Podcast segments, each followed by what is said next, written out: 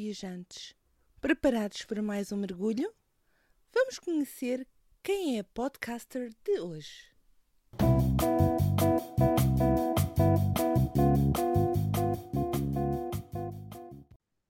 Hoje temos connosco a Diana, do podcast e página de Instagram Papéis e Letras. Muito bem-vinda! Obrigada e obrigada pelo convite. Diana, começar por eh, te perguntar como é que nasceu o teu podcast? Olha, o meu podcast nasceu em 2021, portanto já tem dois anos, dois aninhos. Porquê? Porque eu tenho um, um blog, eu costumo dizer que é assim o headquarters, é a sede, Uh, e o meu blog já tem, sei lá, 12, 13 anos por aí. E eu cheguei a uma altura que, de facto, em 2021 foi quando eu comecei também a descobrir podcasts, o formato podcast, e comecei a ouvir um, dentro da, da área de, dos livros, do humor, enfim, de, de, diversas áreas e temáticas. E, de facto, chegou, um, cheguei a pensar que Uh, em, em, algumas coisas, eu própria, quando escrevia textos para o blog, sentia que se calhar havia coisas que seriam, uh, dava para passar melhor a informação ou de outra maneira se eu falasse, porque há, há coisas a nível de, daquilo que eu acho um, que seria mais fácil se eu falasse do que, do que estar a escrever, não é? E foi assim que nasceu o podcast, porque eu também ouvi, uh, comecei a ouvir uh, várias pessoas e pensei, pá, este formato, eu gosto deste formato, gostava de experimentar. Mesmo que não dê certo, vou experimentar durante um tempo e depois logo se vê. E o que é certo é que eu gosto bastante do formato e continuo até hoje. Portanto, foi assim que surgiu a ideia do, do podcast. E de facto eu revejo-me muito, porque consigo dar outra intuação quando estou a falar, quando estou um, a fazer reviews e tudo isso, e acho que acaba por tornar a coisa mais, mais pessoal, não é? Mais próxima até de quem está a ouvir. E quais foram os maiores desafios a nível técnico e mesmo a nível de coordenar as gravações uh, quando estavas a fazer o teu podcast? Olha, a nível técnico, eu sou muito básica. eu gravo o podcast no computador, uh, raramente tem edição, a não ser que, opa, sei lá, imagina que alguém me telefona e eu tenho mesmo que atender o telefonema pa pauso o podcast, atendo, atendo o telefonema e depois volto a gravar, não é? Portanto, a nível de edição, não tem muito. Porquê? Porque eu também estruturo uh, o episódio antes de o começar a gravar. Portanto, eu sei o que é que quer dizer, não tenho propriamente um, um, sei lá, um guião escrito onde eu estou a ler, mas eu sei os tópicos que quero abordar, por que ordem, a informação que tem que lá estar, portanto, acaba por ser uma coisa muito orgânica Uh, e eu vou falando à medida que também vou lendo os tópicos e eles vão sendo, imagina, riscados da lista, não é? E, e por isso também acaba por não haver muita edição, porque um, lá está, a coisa flui. Eu também não sei, não tenho grandes skills de, de edição a esse nível, um, mas, mas lá está, eu não encontrei, pelo menos até agora, assim, nenhuma dificuldade, porque de facto gravo aquilo fica no, no computador. Uh, depois é só colocar a fotografia, uh, uma pequena descrição sobre o que é, que é cada episódio e, e, e, pouco mais. E a nível de conjugar as gravações com um, o Instagram, com o blog, como é que uhum. é toda essa gestão? Olha, eu tento uh, gravar, pelo menos, quer dizer, dependendo de, de, também, eu vou gravando à medida que vou lendo os livros, também para não me ir esquecendo do que é que eu quero falar, não é? Uh, principalmente quando são livros mais densos ou com muitas temáticas uh, que estejam interessantes para abordar e tudo isso. Um, e eu costumo fazer pelo menos um post por semana, ou seja, eu quando gravo já sei que vou depois publicá-lo no dia X, automaticamente faço um pequeno post no blog só para dizer está aqui esta nova opinião, é sobre isto, assim se gostei, não gostei, uh, e, ou seja, é tudo, uh, ah, um, tudo feito em conjunto, sai tudo praticamente ao mesmo tempo. E depois o post no Instagram também, mesmo a fotografia, faço uma descrição do que é que, do que é, que é o livro, o que é que eu gostei ou o que é que eu não gostei, um, e portanto acabo por coordenar uh, as três coisas, a, a, o momento em que sai o, o podcast, o episódio do podcast, o post no blog e depois um, a publicação nas redes, neste caso no, no, Instagram, porque assim toda a gente tem acesso ao momento em que aquilo é publicado. Então, assim, o teu público que já era do, do blog consegue logo ter acesso ao, uhum. ao podcast e então consegues também unir um pouco os teus públicos exatamente no teu podcast. Sim, exatamente, exatamente. Até porque eu acho que neste momento eu, eu não ligo muito, mas eu volto e meia vou às estatísticas só para ter uma noção. E há muito mais gente no Instagram do que no blog. Eu acho que os blogs, não é que estejam ultrapassados, mas com as redes sociais, em que é imediato, tens uma notificação, não sei quem publicou, não sei o quê. Não é? No blog, não. No blog tens que lá ir, tens de te lembrar de lá ir e não sei o quê. Uh, portanto, eu mantenho o blog porque é é o posto oficial, digamos assim, do Papéis e Letras, e foi onde tudo começou, e depois daí vai ramificar o resto. Mas de facto eu estou muito mais ativa no Instagram, não é? Mas tenho esses uh, links todos também no, no perfil e está tudo, está tudo linkado, digamos assim, umas coisas para as outras, sim. E por falar em público, uh, e estavas-me a dizer também que às vezes vezes analytics eu uhum. notei que, por exemplo, no meu, no meu podcast, uh, normalmente o público é de 30, 35 para cima. Uhum. Tu sentes o mesmo? Tu sentes que era também público que já vinha do blog e então passou a grande parte para o podcast uh, e outra parte veio do, do Instagram? Como é que uhum. tu sentes realmente a dinâmica do público que te, que te ouve? Uhum. Uh, em relação a essas analytics, o meu público é o mesmo, portanto, 30, 35, 40, o que faz sentido porque também é a minha faixa etária, não é? E de facto, os livros que eu leio, sei lá, eu não leio, não tenho o hábito de ler eh, livros infantis ou juvenis ou young adult, portanto, acredito que uh, por causa disso também é natural que não seja a, a, grande parte do meu público não seja dessas idades, não é? Um, e estou bem com isso, não é? Porque eu também não faço. Quer dizer, claro que se, se houver alguém que, que, com 15 anos que me diga adorei 100 anos de solidão, está ótimo. Para mim está ótimo, não é? Um, mas qual é que era a outra parte da pergunta? De repente perdi-me. Desculpa. A nível de, dos públicos que se sentes ah. que é exatamente do blog, vieram todos do uhum, blog uhum, e depois alguns se calhar do Instagram. Sim, sim. Alguns do blog vieram para o Instagram. E neste momento a maior parte vem do Instagram para o podcast.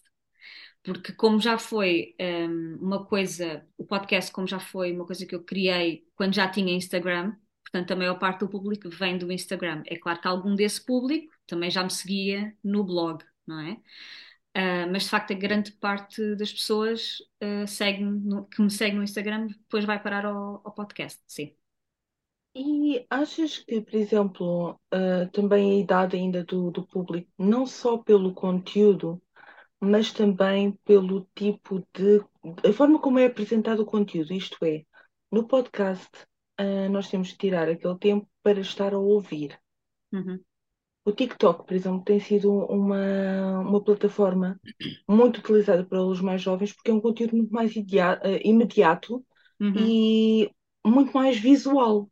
Sim. Achas que é exatamente por causa disso de haver um público mais velho que gosta de ter mais tempo para ouvir e analisar e um público que consome mais o imediato, até porque eles já nasceram com essa ideia do imediato?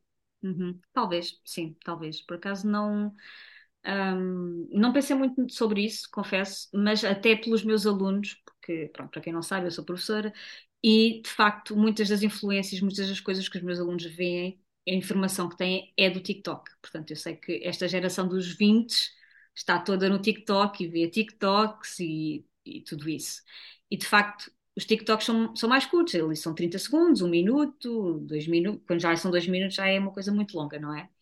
É, é quase como os vídeos no YouTube, não é? Eu gosto de ver vídeos com meia hora, com uma hora, porque as pessoas estão ali, ali a falar de livros ou da experiência de leitura ou o que quer que seja, não é? Mas se calhar os miúdos acham que aquilo é uma seca. meia hora, Deus me livre, é super longo. Portanto, também pode ser por aí, de facto, o público jovem estar mais virado para aquilo que é imediato, que é rápido, não é? Que não exige uh, muita concentração. Mas se calhar conforme forem envelhecendo, os gostos também vão vão se apurando e vão vão se alterando, não é? E se calhar vão ter outra, vão procurar outras coisas e outro tipo de conteúdo que se calhar demoram um bocadinho mais tempo, começam também a perceber, a perceber que as coisas têm que ser processadas e às vezes demora tempo, não quer dizer, como é que eu explico um Conde de Monte Cristo num minuto? Não explico, não é?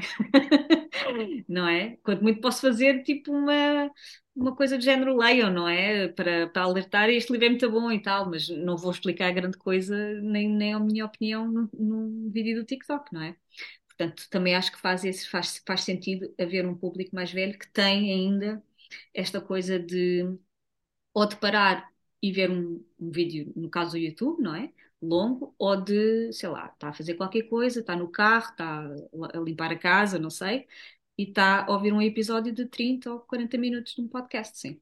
Uh, não sei se, se te acontece o, mesmo. Eu antes ouvia muito os podcasts quando estava a trabalhar, porque uhum. uh, podia estar a ouvir e a trabalhar, uh, principalmente quando eram tarefas mais um, repetitivas, digamos, uhum. listagens e assim. Então eu estava a trabalhar e estava a ouvir exatamente os uhum. podcasts. Uh, ou então, quando estou a fazer às vezes tarefas domésticas, uh, estar a cozinhar ou estar uh, a passar a ferro ou algo assim, e estar sim, exatamente sim. a ouvir às vezes um episódio do, do YouTube. Uhum. No YouTube, muitas das vezes também consumo o YouTube como se fosse um podcast. Uhum, ou estar sim. exatamente com um podcast. Não sei se te acontece o mesmo.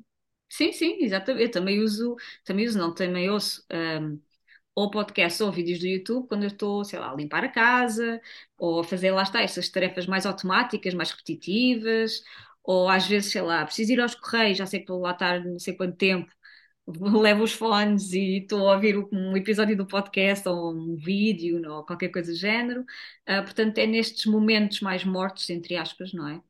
uh, e que eu acabo por usar também precisamente, ou nos transportes, às vezes não me apetece estar a ler, vou ouvir uh, um, um, episódio de um, de um, podcast qualquer, ou na hora do almoço, ou qualquer coisa assim do género, e acabo por, uh, sim, por esses momentos, acabo por uh, me ir atualizando daquilo que, que é feito.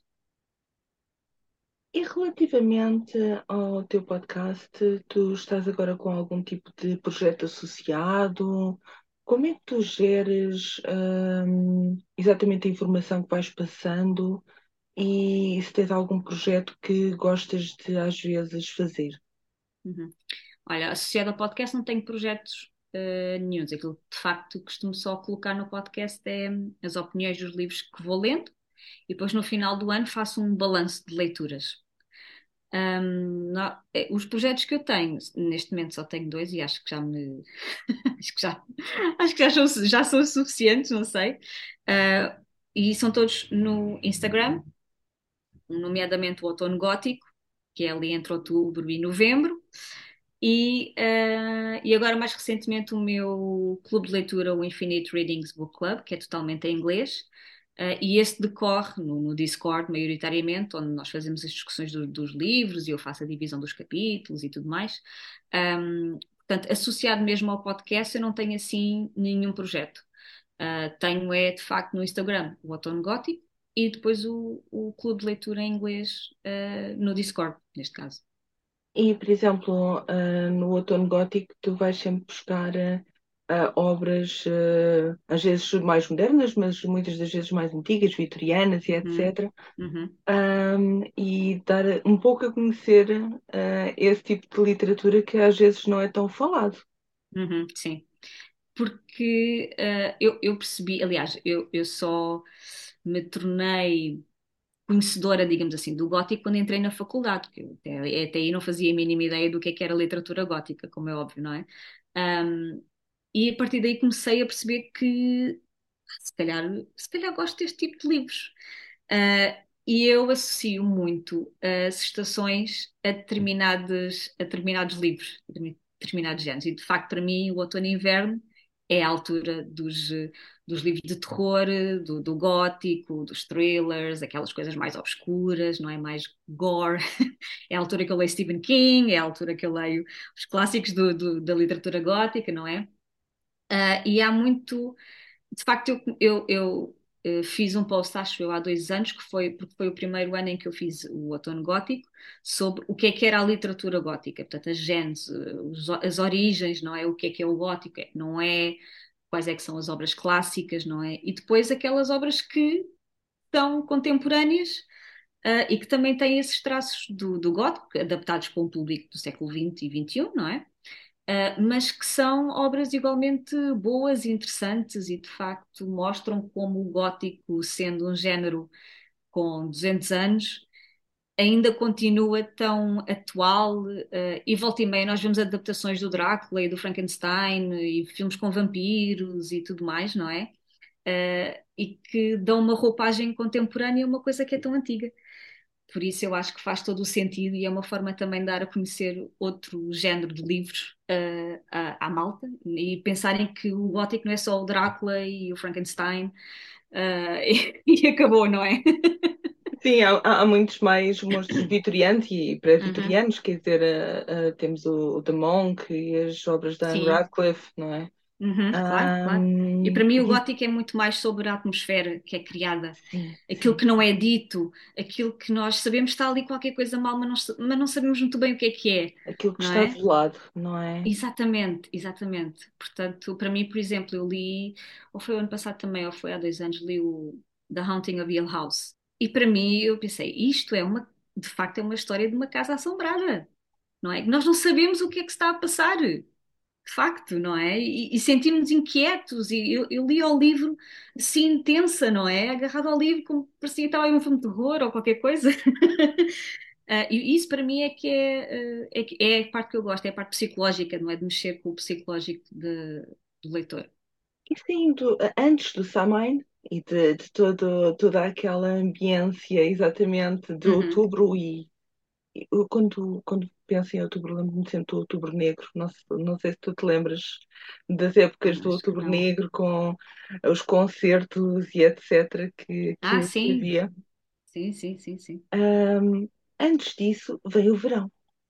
Uhum. Antes disso temos o verão que começou, inclusivamente, hoje. Exatamente. Estamos a gravar hoje no primeiro é dia verdade. do verão. É verdade. Normalmente, verão também pede por férias, não é? Uhum. Nós já todos estamos a precisar um bocadinho de férias. Estamos, estamos, estamos. o que é que tu mais gostas de fazer nas tuas férias de verão? Olha, dormir. É uma excelente, excelente opção. Eu sou, eu não sou, eu definitivamente não sou uma morning person, portanto, para mim o dia só começa depois das 10, 10 e meia. Em férias é sempre assim. Um, mas gosto muito de, daquela coisa de não ter rotina, de se me apetece faço, não me apetece não faço. É o tempo em que eu tenho para me atualizar das séries, dos filmes que não vi ao longo do ano, um, dos jogos. Eu, eu gosto de jogar PlayStation, não tenho muito tempo, normalmente é nas, é nas férias que eu, que eu jogo. Eu tenho. Uh, uh, a minha irmã está-me sempre a dizer: Já jogaste o Last of Us? Já acabaste o Last of Us? Eu pensei: Ainda nem sequer estou a meio, eu não tenho tempo para lhe pegar. já passaste por não sei o quê quando acontece isto? Assim, não sei, não faço ideia, não me lembro. Portanto, eu só no verão é que tenho tempo para, para me dedicar a isso.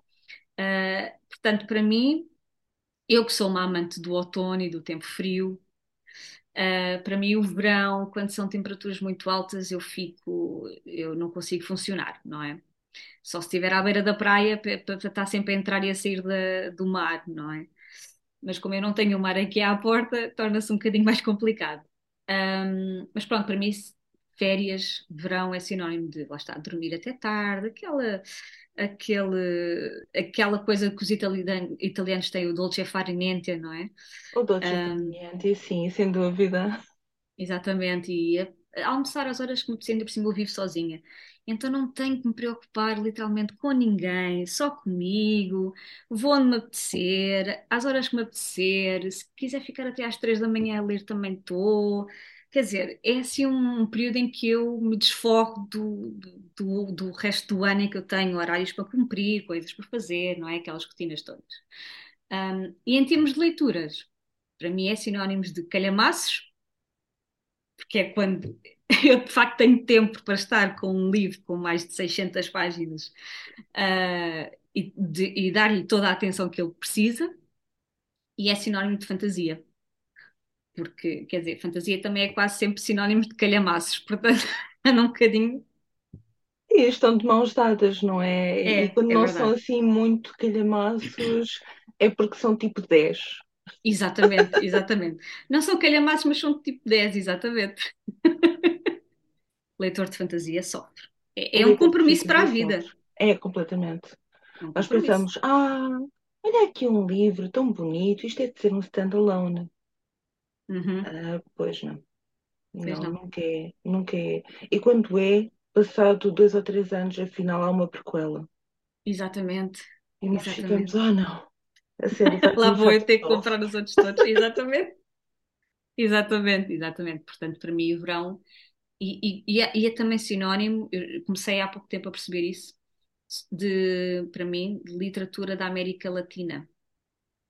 Porque são aqueles ambientes quentes, tropicais, não é? Ali as histórias eh, Brasil, Colômbia, Chile, Argentina, e eu também eh, gosto muito dessa, dessa onda do realismo mágico. Comecei a descobrir agora o realismo mágico e gosto bastante, portanto, também é uma coisa que eu quero apostar nesta altura do ano. E agora imaginemos, esquece o tempo, Uhum. esquece budget, estás por ti, diz-me as tuas férias de sonho. Ai, as minhas férias de sonho. Hum, tem que ser no verão? Não tem que ser no verão. Ah, não tem que ser no verão, pode ser noutra altura. Então, olha, para mim era num país frio, ou seja, norte da Europa. Portanto, norte da Europa, não sei, assim, tipo Islândia, Suécia, por aí, Finlândia, por aí. Eh, Até pode ser tipo um mês em cada, em cada, em cada país, qualquer coisa do género. Estás à vontade. é- O tempo é teu, sem É budget, meu. sem restrição de tempo. Pronto. Com os meus livros atrás, Sim, sim, sim. não é?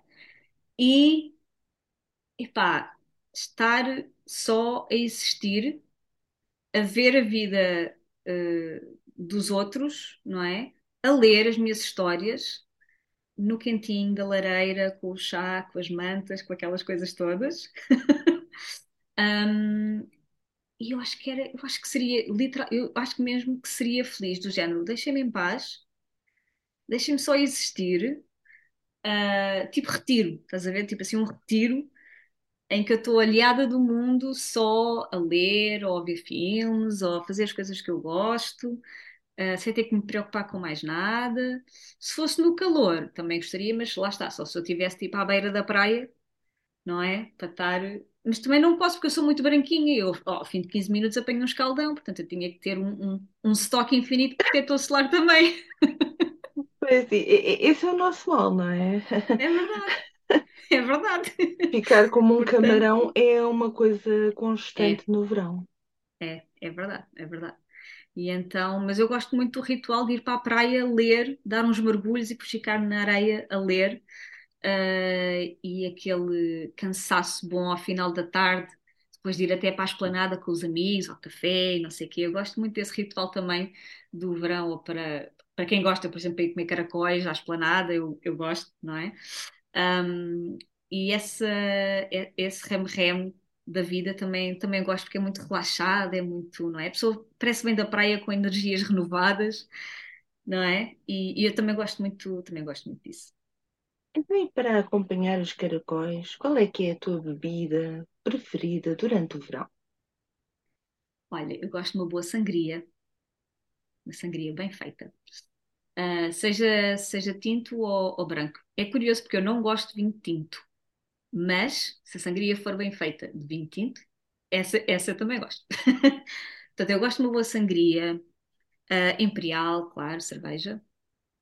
Uh, e vou muito, uh, de sumos, eu vou muito para os sumos naturais, não gosto muito de refrigerantes, portanto, sei lá, um sumo de laranja, de manga, qualquer coisa assim do género. Mas, mas sim, sangria, fresquinha, bem feita, fica no ponto. É uma maravilha, é É realmente uma verdade. maravilha. Ah, e já agora vou-te recomendar, eu acho que tu irias gostar, sangria de maracujá. Ai, nunca É experimentei. delicioso, a sério, é delicioso. Tenho que Ah, experimentar. Então, ne- nos tempos mais quentes, está mais Uhum, calor, é super fresco e depois o maracujá também tem aquela, uhum. a- aquele sabor tropical. E Sim, então, sim. Tenho que experimentar. Nem sequer sabia que havia, mas fica a dica. praia ou campo? Hum, campo. Campo. Uhum, campo. Com lago ou... Ah, não é preciso, não é preciso. Porque eu, eu tenho muitas memórias de infância de campo.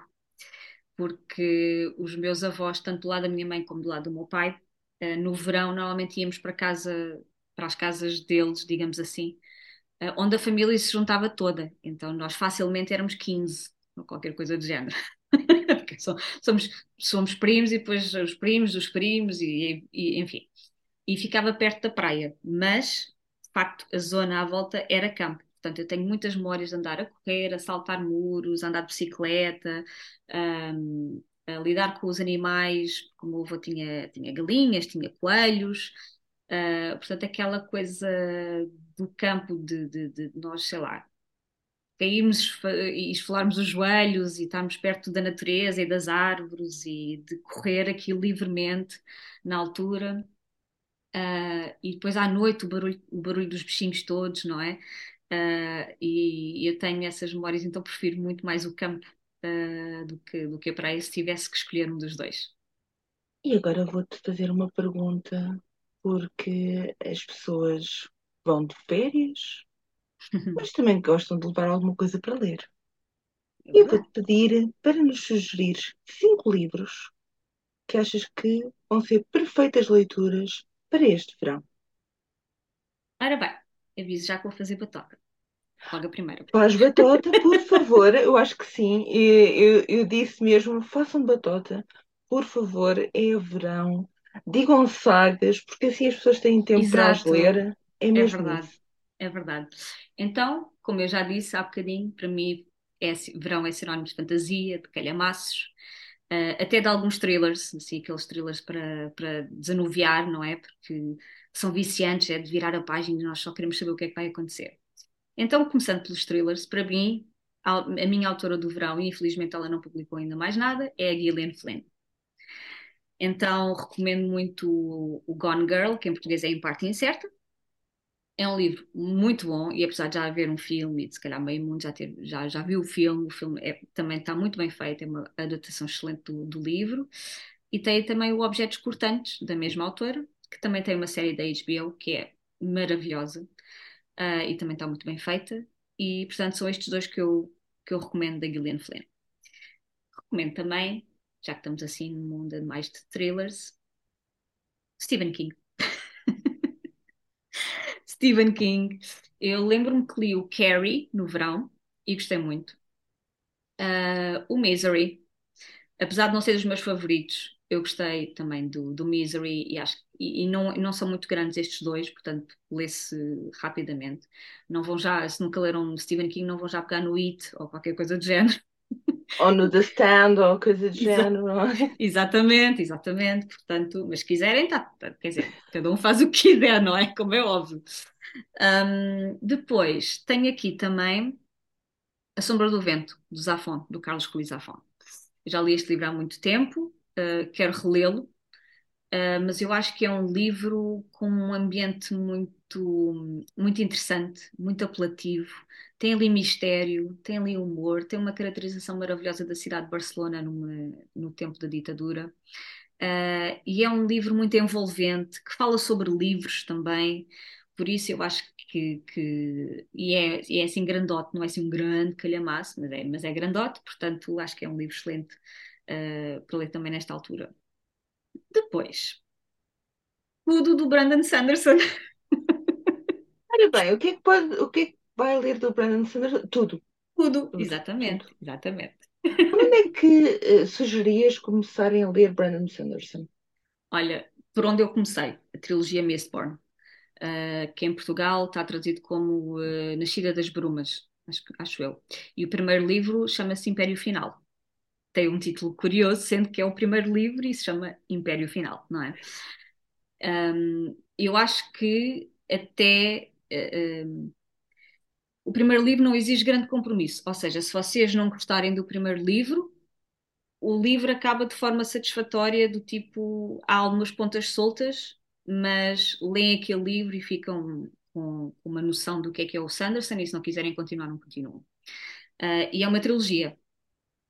Portanto, é uma trilogia, uh, vale muito a pena, porque o Sanderson, para mim, um, é dos autores de fantasia contemporânea mais interessantes, mais criativos, mais originais. Eu não sei onde é que o homem vai buscar aquelas, aquela imaginação toda e aquelas coisas que ele põe nos livros. Uh, mas de facto, uh, eu aconselho a trilogia da Mistborn, Nascida das Brumas, para quem não se quer aventurar numa trilogia. Há um standalone que eu também aconselho, infelizmente não está publicado por cá, que é Warbreaker. Uh, de facto, é um standalone, é uma história muito divertida, Uh, Passa-se dentro do Cosmere, que é o mundo uh, criado por ele nos vários livros, mas lá está, é um standalone, é um livro que tem início e tem fim. Tem uma personagem muito divertida que é um deus que detesta ser deus, não tem paciência para aquilo e para os outros deuses, não consegue aturar ninguém. Uh, e é muito curioso porque ele, através destes, destas personagens, também falam sobre o próprio conceito de religiosidade, o que é que é uma religião, o que é que é uma mitologia, como é que elas se formam.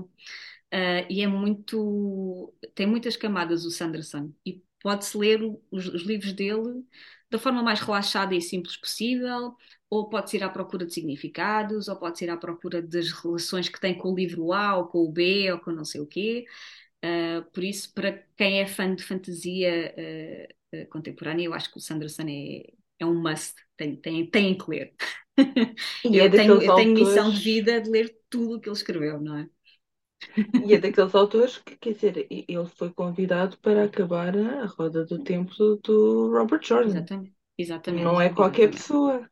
Esperemos não, que não vá ser convidado para acabar uh, o Song of Ice and Fire do George Martin, não é?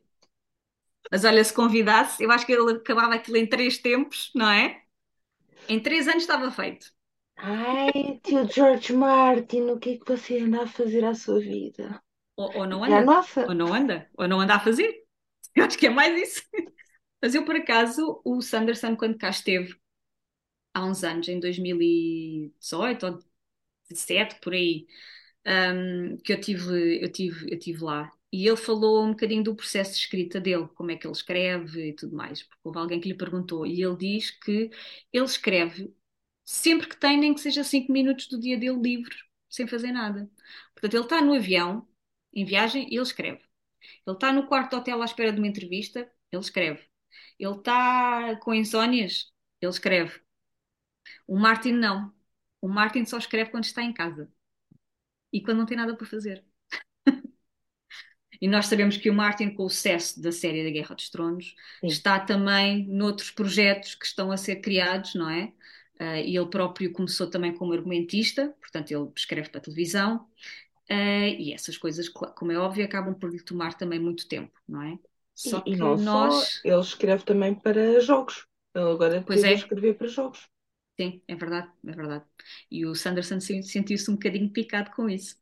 Não sei se soubeste. Mas pronto, uh, polémicas à parte e picardias à parte, não é? Um, eu acho que o Sanderson é um, um, um escritor também muito mais uh, prolífico, não é? Escreve muito mais, com muito mais frequência. sei lá, eu estou a pensar, por exemplo, no último livro do Stormlight Archives, o Rhythm of War foi publicado, acho eu, em 2021, mas para o ano já, já vai sair o próximo, quer dizer. É? E são livros com 1200, 1300 páginas, não é?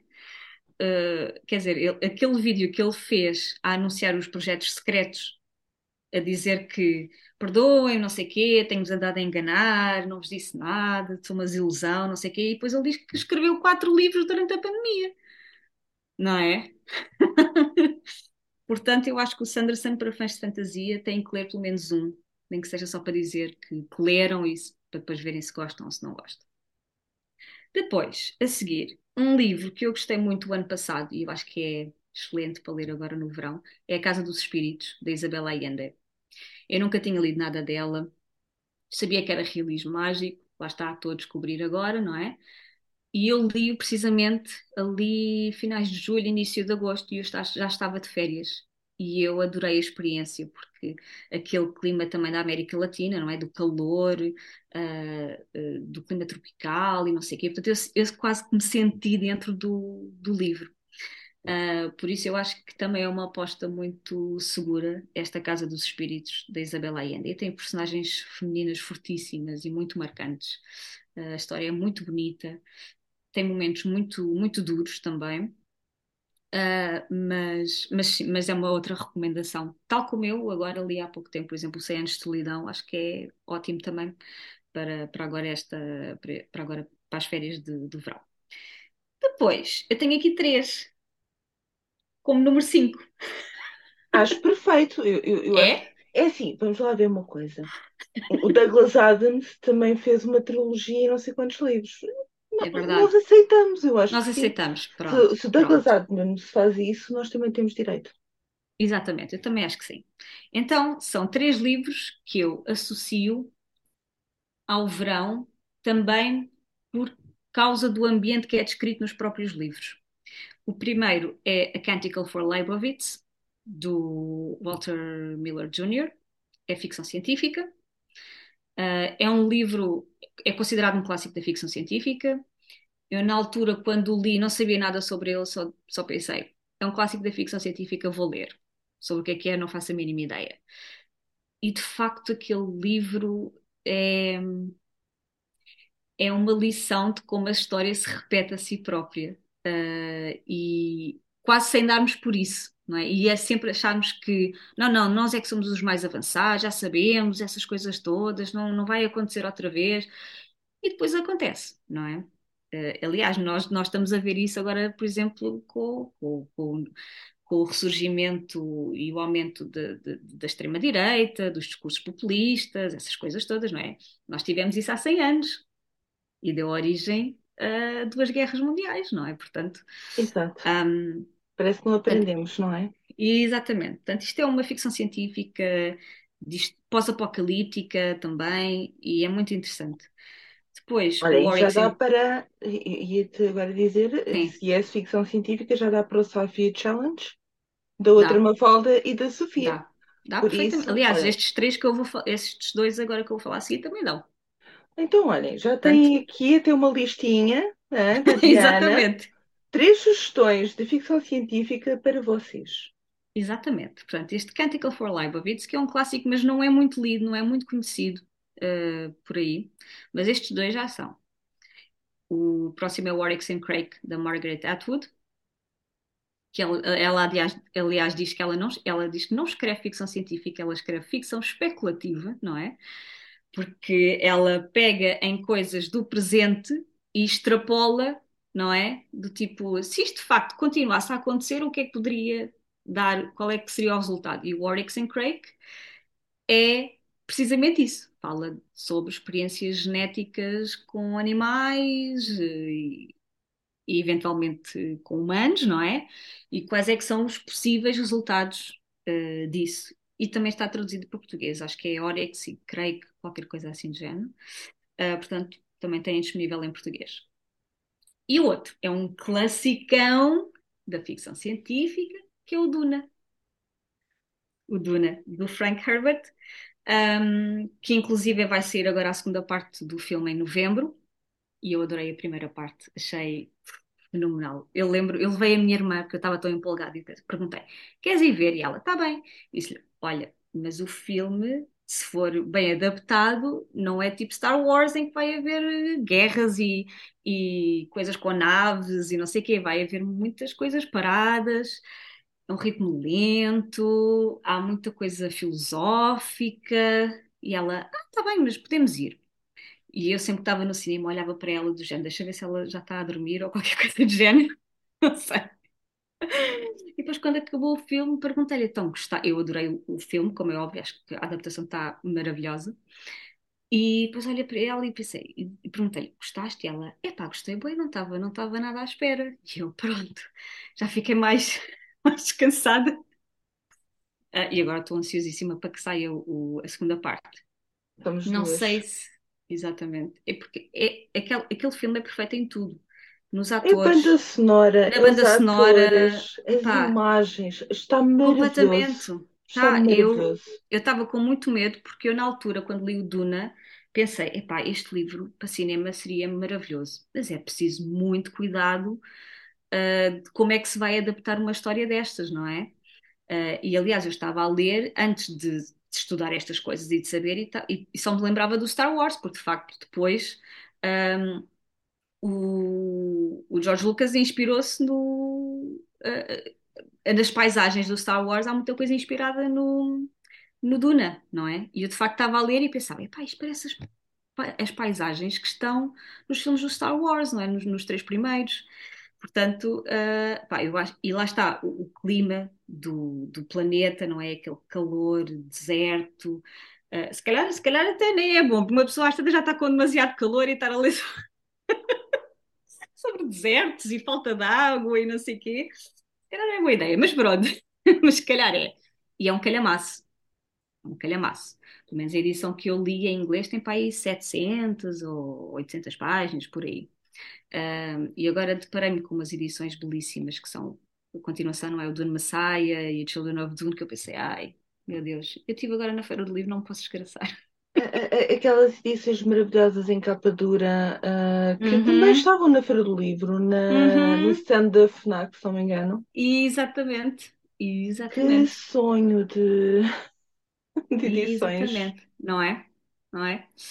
Eu, eu, e depois- é que depois eu, eu vi aquelas edições e pensei, isto é tão lindo, e com as sprayed edges e não sei o quê, e depois tirei a capa não é? E ficou só com a capa dura. E aquilo tem a litania, tem o início, tem uma partezinha em cada livro da litania das Bene Gesserit. E eu pensei, eu tenho que ter estes livros, eu tenho. Mas depois eu vi os preços e são 40 e tal euros cada um, não é? É, é Portanto, mesmo para quando está aquelas promoçõezinhas da book tipo a 30% e coisas assim, uhum, porque senão não dá. Sim, eu também fui ver a Amazon porque às vezes há sempre a diferença de preço, não é? Mas andam na mesma nos 42, 3 por aí, por aí. Mas, e são Book mais. Depository volta. Book Depository volta. Exato, exato, por favor. Exatamente. Um, e pronto, olha, eh, eu acho que de, fan- de- de fantasias, lá está, eu já ia, de livros para o verão, eu acho que é isto: fantasia, calhamaços, um bocadinho ficção científica, um, eh, ali o Sanderson, a Gillian Flynn, Stephen King também, portanto, eu acho que já está aqui assim uma boa, uma boa dose. Eu acho que está uma excelente dose de bons livros para os nossos viajantes, sem dúvida. Uhum. Muitíssimo obrigada, Diana. Muito Nada, obrigada. nada, nada, sempre, sempre às ordens, como se costuma dizer, sempre às ordens. E olha, desejo-te um excelente verão. Muito obrigada. Para ti também e para quem nos está a ouvir também. Um excelente verão para toda a gente e umas boas férias, se for caso disso.